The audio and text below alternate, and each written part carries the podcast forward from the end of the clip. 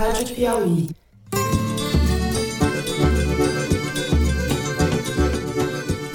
Olá, sejam muito bem-vindos ao Foro de Teresina, podcast de política da revista Piauí.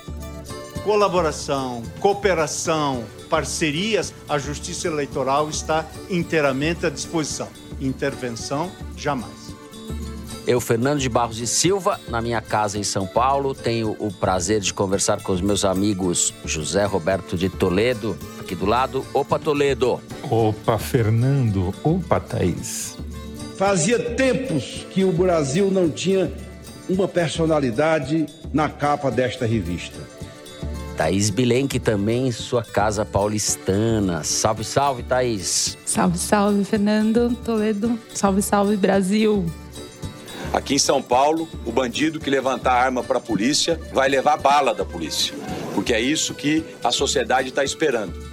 Muito bem, vamos aos assuntos da semana. Estamos mais perto das eleições ou do golpe? Na cabeça de Jair Bolsonaro, eleição e golpe são a mesma coisa. Ele as confunde permanentemente, tentando contaminar a primeira com a lógica do segundo. No primeiro bloco, nós vamos falar das pressões de senadores bolsonaristas para destravar pedidos de impeachment contra os ministros do Supremo Tribunal Federal, em especial Alexandre de Moraes. Vamos falar também da ida de Bolsonaro à reunião do alto comando do Exército, no quartel-general de Brasília, sem que isso estivesse na sua agenda oficial. Estava, por assim dizer, na agenda paralela, que é a sua agenda, a agenda do golpismo. Falaremos também das movimentações dos próprios militares, cada vez mais mergulhados na missão de interferir no processo eleitoral. Depois de se reunir com o presidente do Supremo, Luiz Fux, o ministro da Defesa, general Paulo Sérgio Oliveira, disse que as Forças Armadas continuam, abre aspas, em estado de permanente prontidão, fecha aspas, o que obviamente não é um bom sinal de que as instituições estejam funcionando. No segundo bloco, vamos falar propriamente de eleição. Também estão em estado de prontidão os rapazes do MDB e do PSDB, que manifestam inclinação pela candidatura de Bolsonaro, no caso das candidaturas de seus respectivos partidos, no caso Simone Tebet e João Dória, não vingarem, que é mais provável.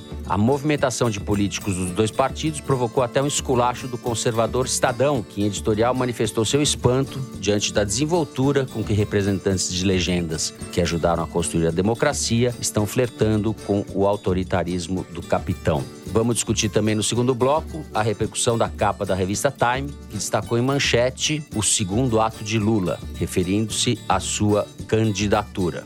Já no terceiro bloco, vamos falar da renovação ou da reciclagem da retórica da linha dura voltada à segurança pública. O governador e pré-candidato ao governo de São Paulo, Rodrigo Garcia, afirmou essa semana que bandido que levantar a arma vai levar bala da polícia. A frase lembrou o sábio ex-governador fluminense, Wilson Witzel, ou Witzel, que prometia mirar na cabecinha dos bandidos. Ao mesmo tempo, Dados do Monitor da Violência, uma parceria do site G1 com o Fórum Brasileiro de Segurança Pública, registraram queda nas mortes por policiais. 2021 foi a menor taxa em quatro anos, revertendo uma tendência de alta dos anos anteriores. A gente vai discutir por que isso aconteceu.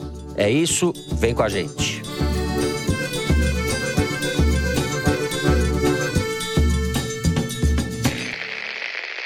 Muito bem. Thais Bilenque, vamos começar com você. Ao mesmo tempo em que há essa movimentação a que eu me referi dos senadores governistas para destravar a abertura de impeachment de ministros do Supremo, a pressão dos militares ou a interferência dos militares no Tribunal Superior Eleitoral vem numa escalada também. Eu acho que você pode começar falando sobre esse segundo aspecto.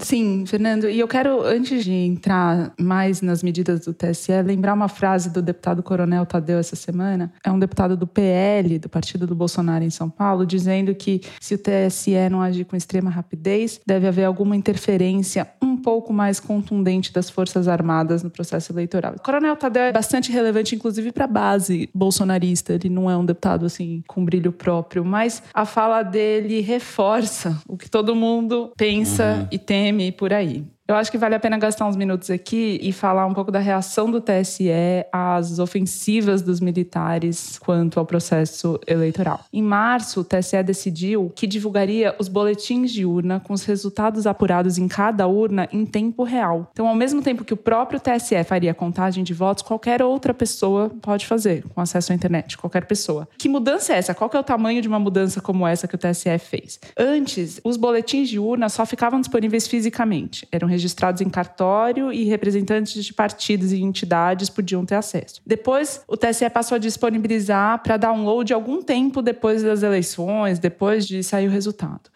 Daí, com a instalação dessa comissão de transparência que o Barroso fez no ano passado, eles tinham decidido que iam disponibilizar online o resultado dos boletins de urna após a contagem feita pelo TSE, sem que ninguém precisasse pedir, mas depois que o TSE passasse por esses números. E agora eles vão disponibilizar tudo em tempo real. Isso foi decidido em março. Então, não precisa ninguém pedir, não precisa ser um partido, não precisa ter um CNPJ específico, é só você entrar no site do TSE, acessar o boletim de urna e verificar os resultados. É uma resposta, uma das respostas uhum. às várias contestações e questionamentos e insinuações, porque, lembrando, o Barroso instalou essa comissão de transparência no segundo semestre do ano passado no TSE e convidou um representante das Forças Armadas, que é o general Eber Portela. E o que tem acontecido desde então, conversando com quem faz parte dessa comissão, é que lá na reunião ele é muito político, muito diplomático, e depois vem a carga com documentos sigilosos, fazendo ofícios e perguntas e, e questionamentos ao processo para o TSE. Então,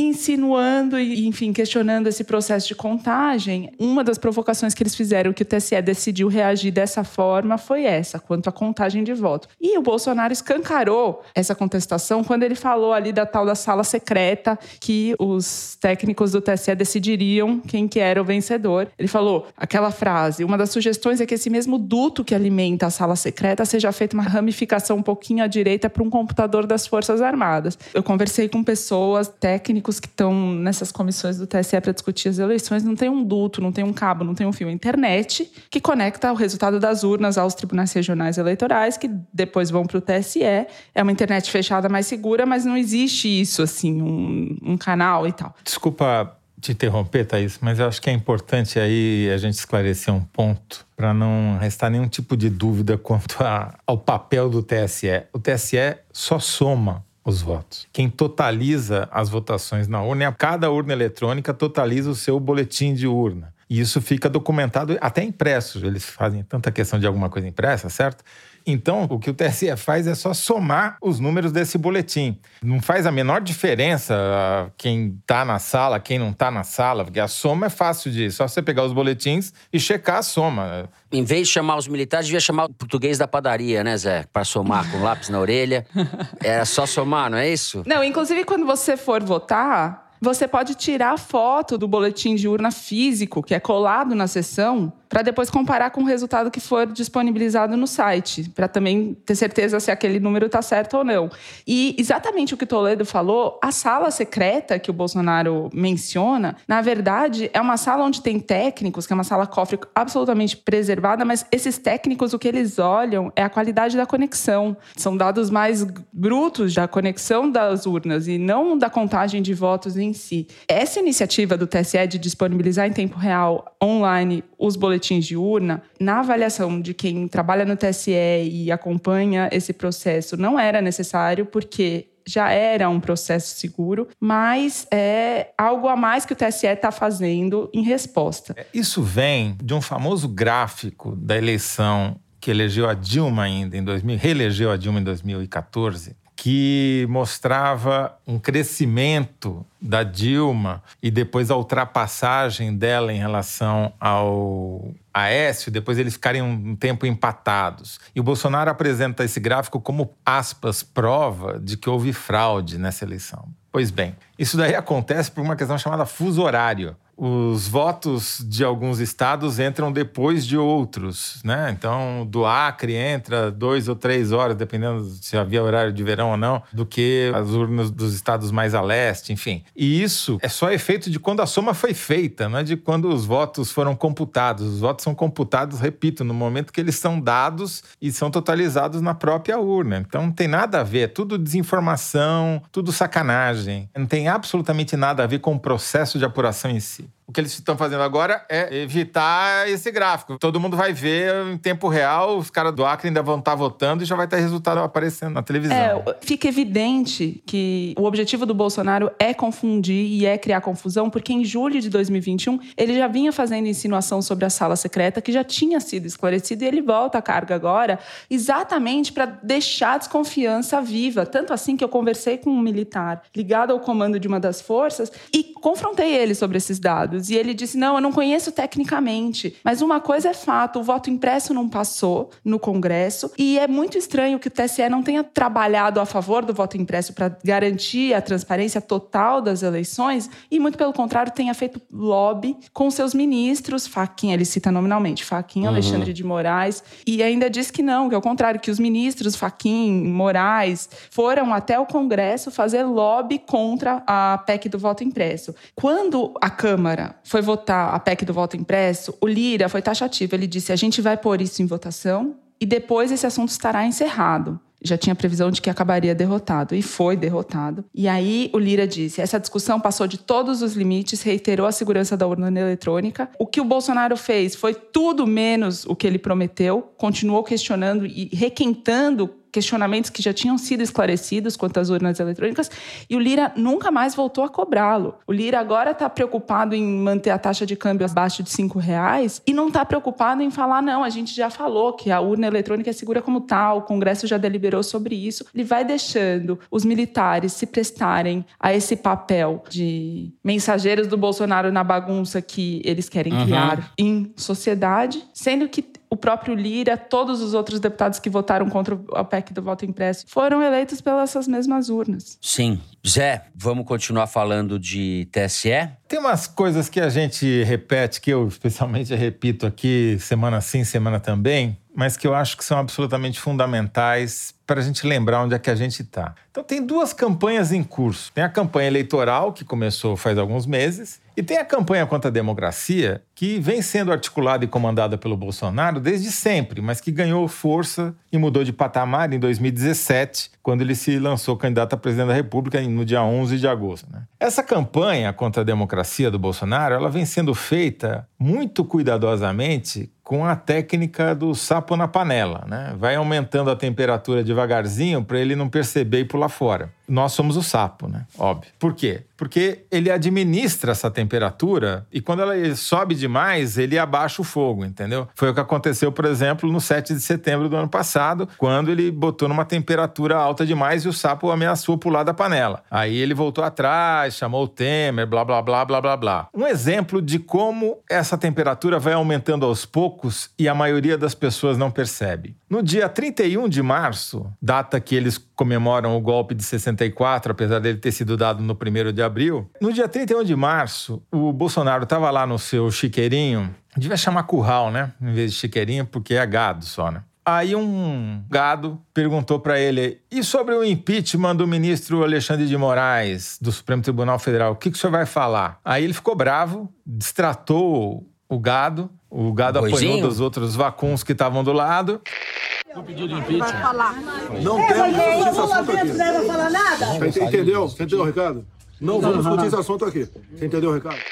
Porque aqui não é para falar de política, aqui é só para prestar contas para o povo brasileiro. Ou seja, ele não era o momento ainda de ir para o ataque, porque ele já estava planejando aquilo que ele viria a fazer semanas depois, que foi o cheque que ele deu no Supremo ao dar o perdão para o Daniel Silveira, que havia sido colocado com tornozeleira eletrônica pelo Supremo. Uhum. Agora, tanto vem aumentando a temperatura que alguns dias depois partidários do Bolsonaro foram reavivar lá no Senado Federal o pedido de impeachment de ministros do Supremo. Uhum. Quer dizer, ele morde, aumenta e diminui a temperatura para o sapo ficar aí se acostumando com aquele calorzinho, aquele calorzinho, aquele calorzinho, ele que ele vê já está cozido, entendeu? Foi o que aconteceu aumenta com o Supremo. Aumenta 5, diminui 2, aumenta 7, diminui 5. É, levou, levou no banho-maria e quando viu já tinha tomado uma bola entre as pernas, entendeu? E a gente vai assim, porque, vamos lembrar, Bolsonaro joga passivamente. Ou seja, alguém precisa tirar ele de lá. Ele não precisa invadir nada para tomar o poder. Ele já está no poder. Ele já tem o apoio do Congresso que ele alugou através do Arenão, do Arthur Lira e Companhia Limitada, pagando bilhões do orçamento secreto. O único óbice a ele é o Supremo Tribunal Federal. Os militares, ele já cooptou. Aliás, eles sempre tiveram na política desde que o Brasil é Brasil, né? Desde o primeiro golpe da República, tantos outros golpes no século XX. Então, o que, que ele precisa? Ele precisa tirar do caminho alguns ministros do Supremo para que os outros se acovardem e comecem a fazer o que ele quer. Uhum. Então, ele já está chegando cada vez na temperatura mais alta e cada vez na temperatura de um golpe mesmo. E a gente trata isso como se fosse uma coisa banal, porque a gente já está ficando acostumado com esse calorzinho, calorzinho que vai ficando cada vez mais quente e a gente está lá na panela cozinhando e não está percebendo. É, ouvindo o que vocês dois falaram, eu pensei aqui que a gente fica repetindo as coisas como se as coisas fossem razoáveis, né? Porque é um delírio esse negócio do Bolsonaro. Ele criou um problema inexistente, e eu me lembro de uma entrevista que ele deu em Miami, acho que um pouco antes da pandemia começar, em que ele afirmou que tinha provas concretas de que a eleição tinha sido fraudada, a eleição dele, no caso, que tinha ganhado no primeiro turno, que ele ia apresentar, e evidentemente até hoje não apresentou. Só que ele vai recolocando esse assunto e vai degradando é tudo é no país, né? É exatamente então, é, é, você vai ficando refém de um assunto que não existe. Porque nunca existiu problema com a urna eletrônica. Os problemas reais, basta sair na rua, olhar pela janela para ver quais são os problemas reais. E, no entanto, o país está discutindo como se essas pessoas fossem sérias, envolvendo, capturando instituições, capturando o TSE. Se gasta uma energia, dinheiro, é, inteligência, etc., em cima de um problema que não existe e que passa a existir no momento em que o sujeito comete aquela calhordice, porque é uma calhordice o que ele fez, aquela declaração. Aquilo já era suficiente para ele ser empichado, é um crime de responsabilidade. Cadê a prova? Não tem provas? Está prevaricando. Cadê a prova que você falou que existiria? Não, e isso ainda deu aquele inquérito por ele ter vazado dados sigilosos de uma investigação do TSE que ele tinha, Exato. Né, como Bastaria isso, prova. Mas a gente perdeu completamente os parâmetros. Só no ano passado, o Bolsonaro recebeu mais pedidos de impeachment do que a Dilma nos anos de governo dela. Ele está blindado, né? É, e daí volta o que o Toledo falou, que o Congresso está comprado, está comprado mesmo. O Arthur Lira é uma espécie de régulo asiático, né? um reizinho asiático ali no, no Congresso. A sorte dos ministros do Supremo é que depende do Rodrigo Pacheco, presidente do Senado, e não do Arthur Lira pautar impeachment de ministro do Supremo, porque senão uma emendazinha a mais talvez já tivesse resolvido a questão para o Bolsonaro. Sim. Bom, estouramos o tempo, estouramos a paciência dos ouvintes.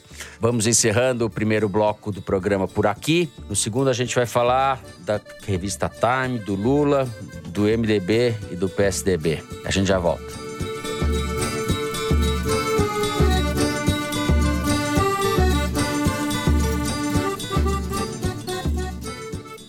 Assine a Piauí exclusivamente digital. Ganhe acesso a conteúdos da revista e do site, além de descontos em eventos da Piauí e descontos em ingressos dos nossos parceiros. Você que está acompanhando o Foro de Teresina, assinante digital, tem acesso exclusivo a edições especiais do podcast de política da revista Piauí. Assine a Piauí Digital é conteúdo que não acaba mais.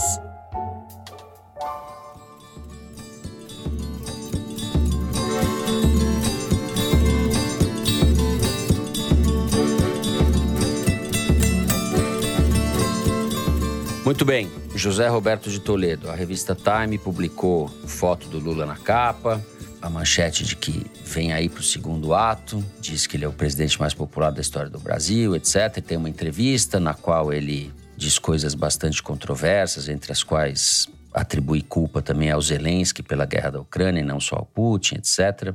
Eu deixo você à vontade para começar por onde quiser, pela repercussão dessa capa na política interna ou pelo conteúdo da entrevista. Você Bom, está com a palavra. Toledão. Os bolsonaristas ficaram irados com essa capa da revista Time, porque eles já forjaram umas 10 capas da Time com a foto do Bolsonaro, que nunca apareceu na capa da Time, né? E dessa vez, além de ficar criticando a revista, eles obviamente saíram inundando as redes com capas falsas da Time com a foto do Bolsonaro, ao ponto de nas buscas do Google por Bolsonaro aparecer lá a capa da Time com Bolsonaro entre os, as coisas mais buscadas nos últimos dias. Mas o fato é que desde aquele episódio ameaça de compra do Twitter pelo Elon Musk lá que provocou uma inundação de robôs nas contas do Bolsonaro Caterva, vem aumentando muito as críticas ao Lula no Twitter, coincidência ou não. As menções em geral, mas cada vez numa proporção mais negativa. Ao ponto de que, segundo o levantamento da Arquimedes, no 1 de maio, o Lula bateu seu recorde de interações no Twitter, mas dois terços dessas interações foram críticas ao Lula. Muita gente analisou o primeiro de maio como um empate, né? porque a organização do comício da oposição reuniu gente em São Paulo, mas não foi assim um estrondo. E o anti-primeiro de maio, né, contra os trabalhadores na Paulista do Bolsonaro, também não foi nenhum carnaval. Né? Muita gente achou que foi empate, mas o empate é vitória para o time da casa. Né? Quem ganha com empate é o Bolsonaro. Tanto que isso ficou mostrado pela repercussão no Twitter. Daí veio o, a capa da Time e o jogo virou. As repercussões positivas ao Lula foram maioria, 55 a 45, segundo a Arquimedes. Ah, o Twitter, Time, o que, que isso interessa, não interessa? Olha, tanto interessa que se não interessasse, os bolsonaristas não teriam ficado com dor de cotovelo saindo por aí criticando a revista e falsificando capa da Time, tá certo? Quer dizer, mostra um prestígio que o Bolsonaro sonharia ter e não tem. Mas também aparecer na capa da Time não quer dizer muita coisa. Vamos fazer uma pequena retrospectiva aqui. O primeiro brasileiro a ser capa da Time foi Afrânio do Amaral, em 1929. Afrânio do Amaral não era jogador de futebol, tampouco era político. Ele era um heptólogo, ele era um especialista em serpentes. Foi o cara que identificou a jararaca ilhoa, que é uma jararaca que só existe numa ilha chamada Queimada Grande, que fica na frente de Itanhaém, no litoral de São Paulo. E tem tanta jararaca lá que não tem nenhum humano que tem coragem de morar na ilha. Bom, depois do Afrânio do Amaral, que também não deu muita sorte, porque ele... Foi era... mordido por uma jararaca. Foi mordido não. por uma jararaca chamada Demar de Barros, que tirou ele da direção do Butantã quando se tornou interventor do governo do estado de São Paulo durante a ditadura instalada pela Revolução de 30 o primeiro político brasileiro a aparecer na capa da Time foi o Júlio Prestes. Júlio Prestes é um governador de São Paulo, de estirpe, aquela coisa, né? Pai para filho, Uhum. que foi eleito presidente do Brasil em 29 e foi fazer uma viagem internacional, foi para os Estados Unidos, foi para a Europa, demorou um tempão para voltar para o Brasil. Quando chegou aqui, Perdeu teve lugar. o golpe de 30 e ele nunca tomou posse. Foi o primeiro presidente brasileiro eleito pelo voto que não tomou posse. Então, há um certo paralelismo meio perigoso para o Lula. Não é assim uma garantia ser capa da Time. Depois veio Getúlio Vargas, quando era ditador, o Oswaldo Aranha, por causa da Assembleia Geral, que viria depois a ter as Nações Unidas. O Café Filho, que, pô, né, tá aí um erro histórico de aposta da Time, né? Não sobrou nada do Café Filho na história. JK, Jânio, não deu muito certo. O cara foi capa da Time e, e renunciou. Costa e Silva foi capa da Time, para não ficar a dizer só os civis. E o Neymar. Curiosamente, o Neymar foi capa da Time com o título O Novo Pelé, sendo que a Time nunca deu uma capa pro Pelé. Gênio.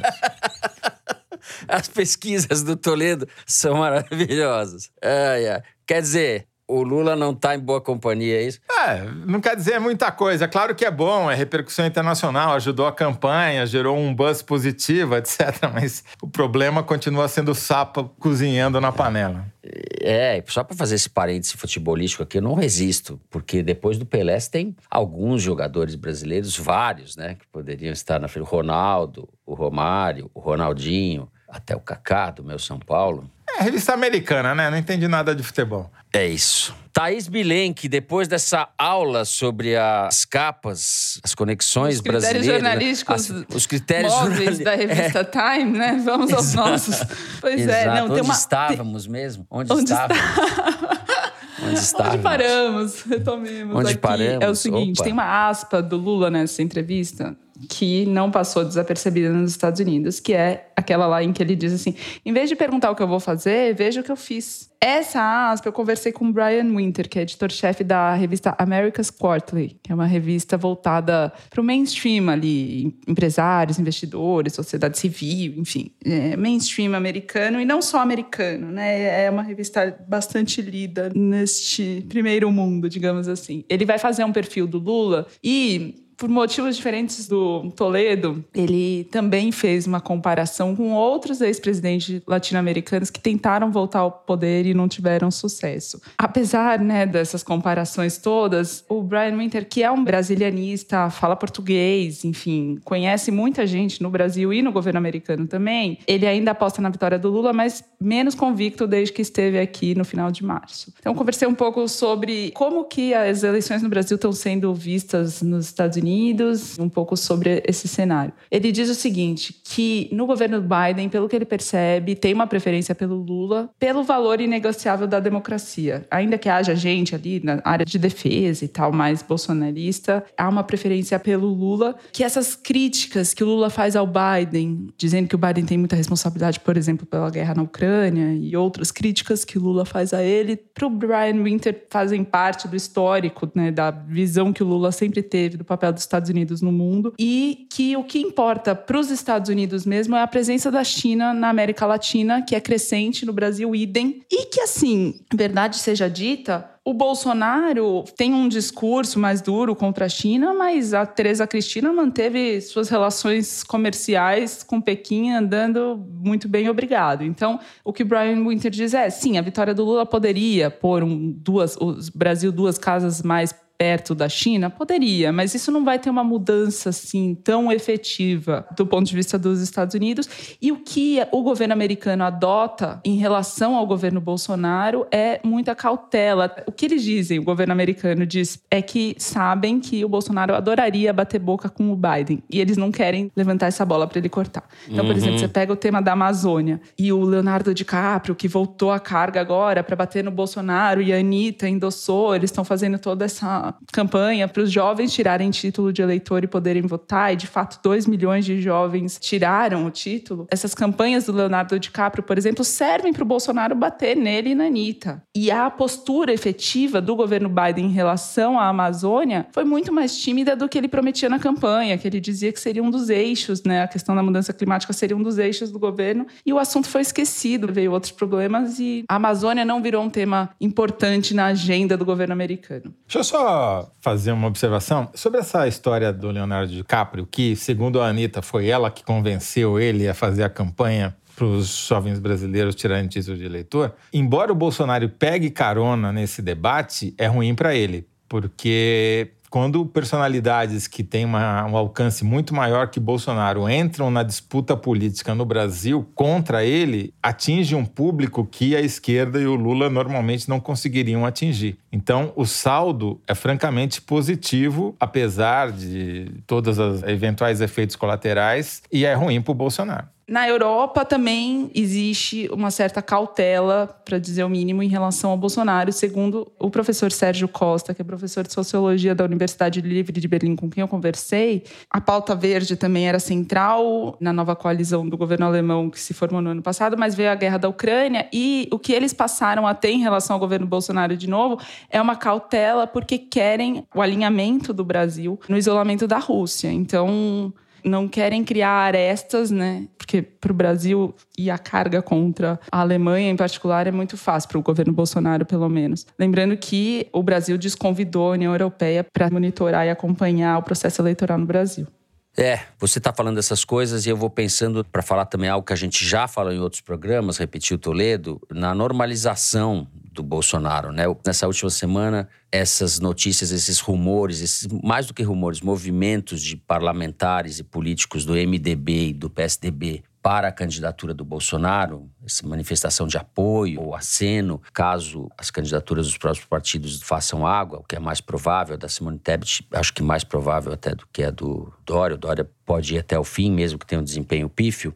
O que essas adesões mostram não é que o Bolsonaro tenha se convertido à democracia, pelo contrário, né? O Bolsonaro continua sabotando a democracia e essa gente tá funcionando como força auxiliar, linha auxiliar disso daí, na esperança de ter uma lasca de poder ou de dinheiro, que para eles é a mesma coisa, né? Ter uma parte do pudim, né? Uma parte do bolo. O que é meio escandaloso, né? Como Bolsonaro, que não mudou nada em relação ao que era ou sempre foi, quando não tinha poder, se tornou uma referência trivial da política brasileira. Pegando o gancho no que você falou, Fernando, essa normalização passa pela cooptação e pela fisiologia. O que sobrou do PSDB, né? E uhum. o que sobrou, os escombros do MDB, primeiro que não é homogêneo, tem PSDB e PSDB, tem MDB e MDB, né? Muito diferentes entre eles. Porém, essas alas que querem se aproximar do Bolsonaro estão de olho em duas coisas. Não é na ideologia, não é nos belos olhos, não é da democracia, não é nada disso. Estão de olho no orçamento secreto e estão de olho nos votos que eles acham que eles podem ter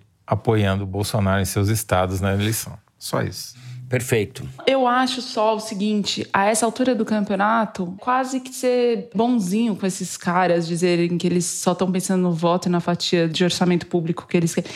Eu acho que de alguma forma eles se identificam também com o Bolsonaro e com o desprezo que ele tem pelas instituições e pela democracia. A essa altura, questionando a urna eletrônica que elege esses próprios caras, por que não? Acho que sim. Acho que eles têm essa responsabilidade também. Eles não estão pensando só no próprio bolso é. e no próprio cargo. Figuras como Aécio Neves, que a gente acha que não pode piorar, ele surpreende a cada lance e vai piorando em relação ao. É só ver as fotos, né? Exato. Bom, eu vou encerrar o segundo bloco do programa aqui e nós vamos direto para o número da semana. É isso, Mari? Então vamos direto para o número da semana, que é uma estatística, uma comparação que é tirada da seção Igualdades, que é publicada semanalmente no site da Piauí. Diga lá qual é o número, Mari. Fernando, o número da semana é 15,7 mil. Desde 2007, o governo federal aprovou a construção de 15.700 escolas e creches Brasil afora. Mas até hoje, pouco mais da metade foi concluída. A gente chegou a falar disso aqui no Foro de Teresina.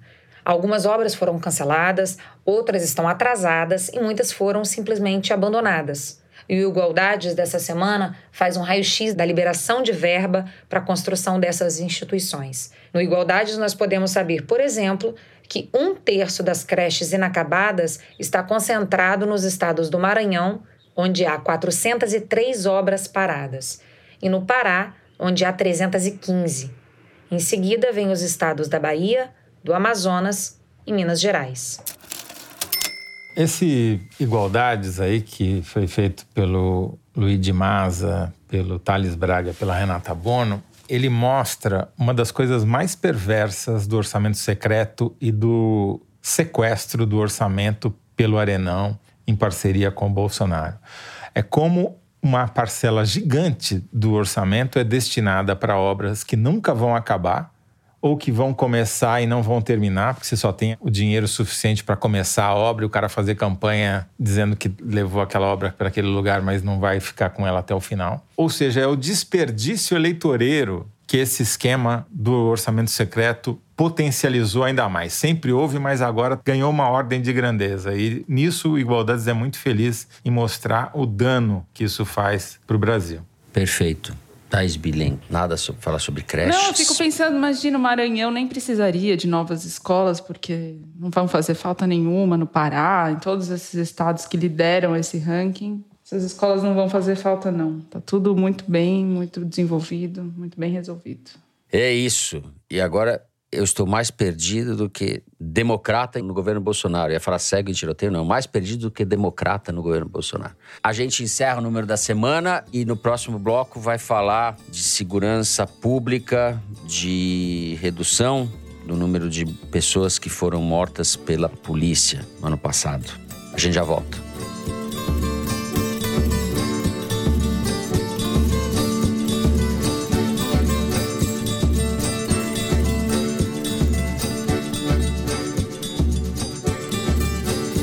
Muito bem, Thaís Bilenque. Eu que sou velho, me lembro dos slogans de Paulo Maluf, político do Arenão, do Zé do Toledo, né, Zé? Fundador do Arenão. Fundador do Arenão, que queria ser presidente da República, concorrer contra o Tancredo, acabou perdendo. Um dos slogans do Maluf era a rota na rua né? É falando isso. da tropa de elite da polícia militar. E aquilo era um escândalo tal. E hoje em dia a frase do Maluf é quase uma frase branda, perto do que esses democratas de hoje, a exemplo do Rodrigo Garcia, dizem, né? Que é bandido que levanta. Como é que é? Uma levantar a arma vai levar bala, o outro fala que ia atirar, mirar na cabecinha, o Wilson Witson, e daí eles falam, tudo dentro da lei. Eles falam, a gente vai estraçalhar, fuzilar, pendurar pela cabeça, esquartejar, tudo dentro da lei. É uma coisa assim, as barbaridades sempre terminam com esse negócio. Obviamente, tudo sempre respeitando a lei. É, não, acho que você pescou exatamente o espírito da coisa, né? O Rodrigo Garcia deu sua atualizada no malufismo paulista, bem eleitoreiro ali, fez o seu bandido bom e bandido morto da vez. Mas, claro que é uma frase de efeito, que agrada muito o eleitor. Eu estava conversando com um marqueteiro de outro estado falou: não, eu queria muito que o meu candidato pudesse falar uma frase como essa, porque já é a garantia de um punhado de votos. E o que o Rodrigo Garcia fez foi, ontem foi já antecipar o tipo de retórica que a gente viu em 2018 em algumas disputas estaduais e que vai ver de novo a exemplo do Rio de Janeiro com o Witzel e a frase da cabecinha que você lembrou e agora com o Cláudio Castro. Eu conversei com o Renato Sérgio de Lima, que é presidente do Fórum Brasileiro de Segurança Pública, e interessante, ele recuperou o que aconteceu. O Dória, em 2018, tinha essa mesma retórica sobre bandido bom, bandido morto, a polícia que resolve, no começo do governo. E até que em dezembro de 2019, ou seja, um ano depois que ele assumiu o governo de São Paulo, aconteceu aquele pisoteamento em Paraisópolis que deixou nove pessoas mortas com a ação desastrada da polícia para reprimir um baile funk. E aí o Dória teve que recuar, voltar atrás e parar de pregar o que ele pregava desde a campanha porque ele viu o que acontece quando a polícia está fora de controle. O que, que o Dória tinha feito e por que, que deu errado? Ele criou o BAEP, que é o Batalhão de Ações Especiais da Polícia, e tirou a patrulha na rua, como você bem lembrou, Tradicionalmente, o policiamento é feito com duplas de policiais. E o que, que o Dória fez com esse BAEP foi, por exemplo, vamos fazer um caso hipotético que o Renato usou para explicar. Você tinha uma dupla de policiais na Paulista e uma dupla de policiais na Consolação andando a pé para fazer o policiamento da região. Com o BAEP, essas duas duplas vão para dentro de uma viatura para fazer a patrulha dessa mesma região, mas você tem menos policiais na rua. Então, os casos, por exemplo, furto de celular, que uma pessoa da campanha do Rodrigo Garcia disse, tá vendo? Precisa ter uma ação policial mais efetiva, porque ninguém pode andar com o celular na mão em São Paulo que é furtado. Segundo o Renato, ajuda a explicar o que está acontecendo com esses furtos de celular, por exemplo, é isso. Não tem a duplinha de policial andando na Avenida Paulista para coibir esse tipo de crime. Então, o que aconteceu? Dória teve o episódio de Paraisópolis, ele trocou o comando da Polícia Militar e pôs um comandante que passou a exercer um comando mais moderno, com tecnologia, como, por exemplo, com as câmeras corporais que os policiais usam em serviço. O Renato publicou um artigo na Piauí, inclusive, sobre isso, que eu recomendo a leitura, ele explica muito melhor. O Rodrigo Garcia chegou a dizer que ia rever essa política das câmeras corporais, enfim, depois recuou, voltou atrás, mas mandou o seu bandido bom é bandido morto para não perder o eleitorado, que não é só o eleitorado bolsonarista que deve ir de Tarcísio de Freitas no governo de São Paulo, mas é também o Márcio França, que é um policial friendly, digamos assim. Ele quer um milhão de votos dos policiais paulistas e familiares. E quando foi governador, por exemplo, ele armou os sargentos, que são a primeira instância de supervisão uhum. da Polícia Militar, com fuzis. Ele promete também que vai tirar a Polícia Civil da Secretaria de Segurança e passar para a Secretaria de Justiça, que dificulta ainda mais a integração das duas polícias. Quer dizer, a campanha vai vir com esse discurso que, na prática, se provou a duras penas ser ineficaz, que é uma política de a polícia resolve, a polícia tem que ir para cima mesmo. Ineficaz para efeito como política pública, mas eficaz como política eleitoral. É, somente Mote eleitoral. de campanha.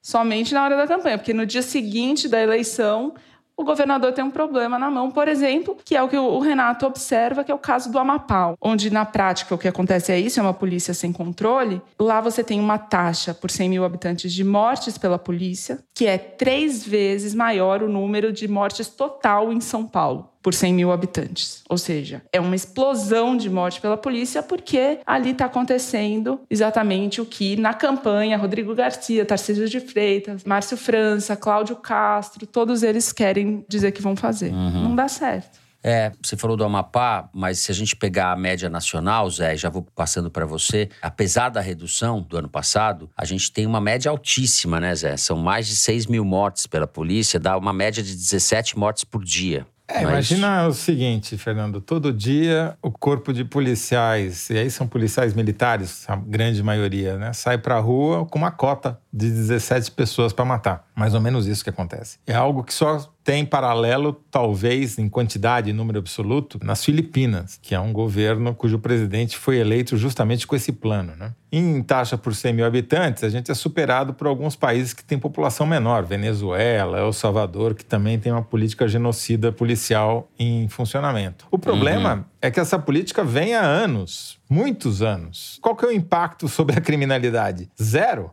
crime nunca esteve tão organizado e tão dominante quanto está hoje. Quer dizer, só serve para eleger e é um termômetro de como a população civil não tem controle sobre a sua polícia. É muito interessante o debate que surgiu agora, mais recentemente, sobre as câmeras que estão sendo colocadas no corpo de alguns policiais. Nos uniformes. Para né? justamente né? filmar o que eles fazem, né? É algo que já é feito nos Estados Unidos há muitos anos e que foi implementado há muito menos tempo aqui no Brasil. São Paulo talvez seja o lugar onde esteja mais avançado, tem cerca de 5 mil câmeras em funcionamento num programa chamado Olho Vivo. E São Paulo registrou uma queda do número de mortes pela polícia muito maior do que a média do Brasil. E isso suscitou um debate, porque os policiais, obviamente, ou parte deles não gosta dessa ideia, porque embora algumas mortes pela polícia sejam absolutamente justificáveis e dentro do protocolo que está previsto, outras não são.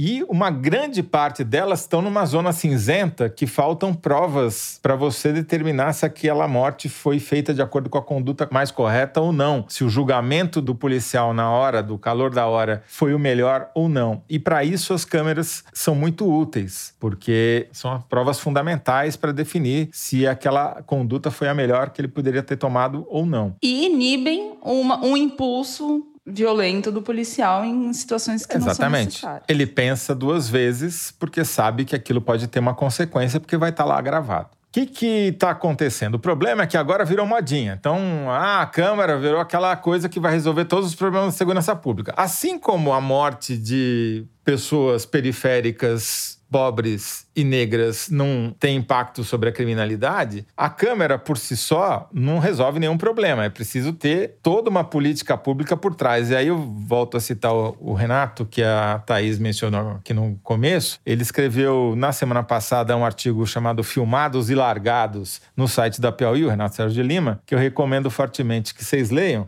porque lá ele explica tudo que é necessário fazer antes de você colocar a câmera nos policiais. Todas as políticas públicas de comando, fiscalização, transparência que são necessárias para que as câmeras efetivamente tenham algum impacto. Porque não dá para dizer que todas as PMs são iguais. A PM de São Paulo tem dados de quantos pessoas ela mata mensalmente, públicos na internet, faz mais de 20 anos. A de Goiás tornou isso sigiloso, não divulga. Quer dizer, há PMs e PMs também, não só dentro das corporações, mas entre os estados. E é uma ótima oportunidade para se fazer uma discussão de política pública de, em nível um pouco melhor, e que a gente mais uma vez está perdendo, porque a discussão é vai dar tiro na cabecinha, não vai, como se isso não tivesse sendo feito desde os capitães do mato na época da escravidão. E para mostrar como esse assunto é complicado eleitoralmente, o Lula essa semana disse: Bolsonaro não gosta de gente, gosta de polícia, né? E depois teve que se desculpar. Sim, depois teve que se dizer se que retratar. o policial não era gente, quer dizer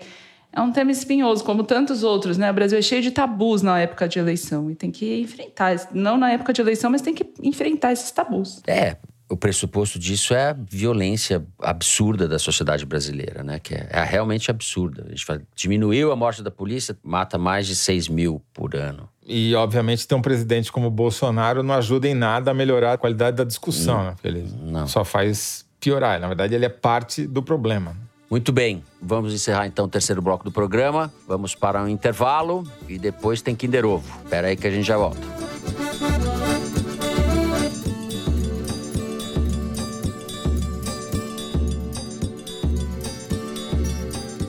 Entre 1989 e 1993, vários garotos foram mortos na cidade de Altamira, interior do Pará. As vítimas encontradas apresentavam uma marca em comum. Tinham seus órgãos genitais cortados em outras palavras, foram emasculados. Mas isso é só o começo da história. Eu sou Ivan Mizanzuki e convido você a escutar Altamira, a nova temporada do podcast Projeto Humanos. Ouça grátis no Globoplay e em todas as plataformas de áudio digital. Muito bem, é chegada a hora do Kinder Ovo. É, eu devo avisar a vocês, ouvintes, ouvintas, que dessa vez a Mari não esqueceu o resultado escrito no roteiro. Ela me mandou 100 e eu falei, Mari, o roteiro veio errado, faltou o resultado. Eu sou a favor do, do, roteiro Ovo. impresso pra gente poder conferir se isso é verdade ou não. Solta aí, Mari, eu vou ganhar hoje também.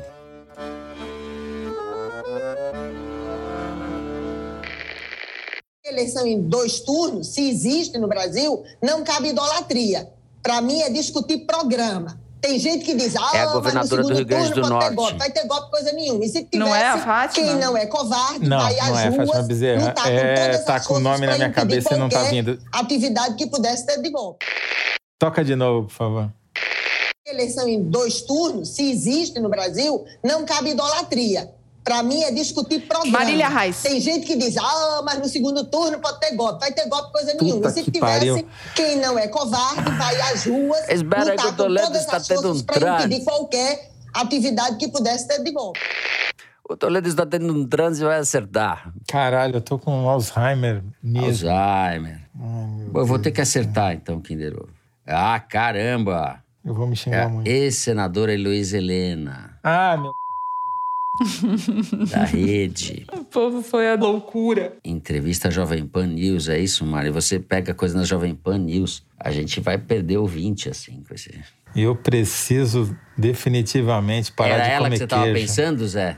Eu vou fazer Sim, audiometria é, semana Não veio que o vem, nome de jeito nenhum e eu não disso. queria dar dicas pra vocês lembrarem e eu não, entendeu? E não vinha o nome da querida Luiz Helena, que foi candidata a presidente da República. Ficou em de terceiro lugar, 2002. eu acho, né? Não é. E- Ela ficou em 2006. 2006, desculpa. 2006. É, eleição de 2006. E esse sotaque dela é inconfundível, um sotaque alagoano. É, Só que não veio o nome. Ou seja, vê que É. aia bruta, vê que aia bruta. Deu, deu zero a zero esse negócio daí. Tá errado tudo isso daí. Nós somos a caquistocracia do Kinder Ovo, né, cara? O ninguém passou à frente de novo, não é isso? A Thaís fica transtornada. Eu, vocês É uma vergonha. deviam estar vendo a fisionomia da Thaís. Ela fica transtornada quando ela não... Semana que vem eu vou fazer audiometria. Vou fazer todos esses exames de, de- E vocês vão ver que eu tô sendo prejudicado. Vocês vão ver, vocês vão ver. Bom, muito bem. Depois desse momento fiasquento, vamos às cartinhas de vocês, nossos ouvintes.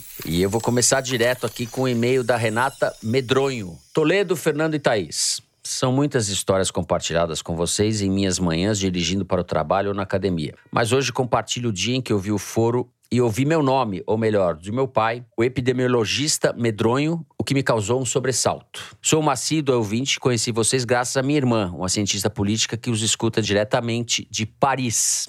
Peço que mandem um salve para a Adriana, Adriana irmã. E deixe um beijo de uma médica que escuta o foro e quase deseja ser jornalista para poder trabalhar ao lado de personalidades como vocês. Imagina, Renata, você é médica, você faz coisas bem mais importantes do que nós. Não troque. É, a Adriana já tá salva há muito tempo, porque é em Paris, né? E a. e- Renata. Renata, você tá algumas ordens de grandeza acima da gente, né? Gente que queria ser Renata, e não ao contrário. Exato, é. Exatamente. Sim, e o pai dela, que é o medronho, é do comitê científico do governo do Rio e de Niterói e nos ajudou a entender os riscos da volta da normalidade, digamos assim, depois da pandemia. Ou não dá pra falar, enfim, de pandemia, né? Vocês entenderam. Bom, Então, eu agora vou ler o recadinho da Mel Soares. Assim como a Mari Faria, sou uma volta redondense, mas escuto semanalmente o foro direto de Amsterdã, onde moro há 12 anos. É outra que tá salva. Pouco antes da pandemia, conheci o Rafa, um cariúcho. Me apaixonei e, como toda boa Teresiner, fiz questão de introduzir na vida dele essa deliciosa rotina semanal. Agora, ele que vem comentar, já ouviu o foro? E, como esse amor além mar não é fácil, gostaria de pedir para vocês mandarem um abraço para ele e dizer que, apesar de muito tímida, cá estou declarando meu amor mundialmente. Vou chorar, Mel Soares. Abraço para todos e muito obrigada. Eu fico já emocionada com esses amores internacionais. Vai dar tudo Rafa, certo. vai pra Amsterdã, rapaz. Eu só vou mandar um abraço pro Rafa se alguém me explicar o que é um cariúcho. É carioca, Um carioca com gaúcho. gaúcho? É, só pode, tio. Ah, um cariúcho, cariúcho. Agora, deve ser estranho a forma de se comunicar da pessoa. Então, eu já fui um cariquara. O Morão é um cariúcho, né? É, o Não, Morão não, o- é cariúcho. Bem não, não, o, lembrado, Mo- o, o. Morão é farsante mesmo, é diferente, é outra categoria. Você é um caricão, Toledo. É um grande matão. Carioca com grande matão. Caricão é bom, Né? caricão é bom. Caricão. É uma caricatura Não, em larga é. escala. Vamos isso lá. aí. A Mari não mandou um e-mail para ele, ela mandou uma blitzkrieg, um relatório de batalha aqui. A Larissa Agude, a Juliana Barreto Tavares, o Gustavo Vieira e a Clarissa Ramalho fizeram esse ataque aí com e-mails diferentes, todos eles mandados para o foro, escrevendo a mesma coisa, fazendo o mesmo pedido, que a gente mandasse um beijo para Ana Flora, que é uma brasileira que mora no Canadá e acabou de se tornar a mãe do bebê Hector. A própria Ana Flora mandou um e-mail também, ou seja, ela faz parte Tá todo da mundo conspiração. saindo do Brasil. Todo mundo tá fora. Acabou, só Exato. sobrou a gente. É, aqui. são os sapos que já pularam há muito tempo da panela, só sobramos nós aqui. Bom, todos que escreveram disseram que a Ana Flora queria, de Dia das Mães, um abraço nosso. Então, vai aí um abraço da equipe do Foro de Teresina para você, Ana Flora. Feliz Dia das Mães e, em seu nome, Feliz Dia das Mães a todas as mães. É isso. É isso. Ana Flora, um abraço. Um abraço, um beijo. Tudo de bom. E um beijinho no Hector. No Hector. Tá todo mundo morando fora do Brasil. Eu vou fazer o próximo programa, vai ser em holandês. Vamos falar em holandês. Apresentar o programa em holandês. Você vai falar sozinho. Tá certo. Falar em holandês não é uma má ideia, Fernando, porque é o único jeito de eu não falar bobagem. Eu ficarei calado. Ai, meu Deus do céu. Mari, depois você descobre como é Opa Toledo em holandês. Peraí, peraí, peraí, peraí, peraí, peraí, que nós vamos fazer isso já. Jornalismo real time. Não é jornalismo, é, é Google Tradutor Real Time. peraí, peraí que... Ouçam. Oops, Toledo. Ups, Toledo. Toledo. É um para... Ups, Toledo. Ficou simpático. Ups, Toledo. Daria pra ter um foro de Teresina em Amsterdã. Foro de Amsterdã. A gente podia mandar. É, em Amsterdã, não em holandês, mas em Amsterdã eu topo. Paris, até A no Canadá. Podia ir pra Amsterdã fazer o programa. Aqueles canais maravilhosos. Queria mandar um abraço para alguém que eu não sei o nome, mas que claramente é o único cara que ouve o Foro Teresina na Ucrânia durante a guerra, porque ele fez quatro downloads ao longo do mês de abril, ou seja, um para cada programa, e está morando na Ucrânia no meio da guerra. e Ouvindo o Foro de Teresina. Então, Ó, desculpa pelas eu vou dar um bobagens abraço que a gente ele falou também. sobre a guerra, mas vamos, vai um abraço, porque Abraço nosso, to- é, de todos. Com Pede certeza. pra ele escrever pra gente, Toledo. Pede Tamo pra ele escrever pra gente, pra gente identificar ele no próximo. você já pediu. Marcos Amoroso aí pedindo.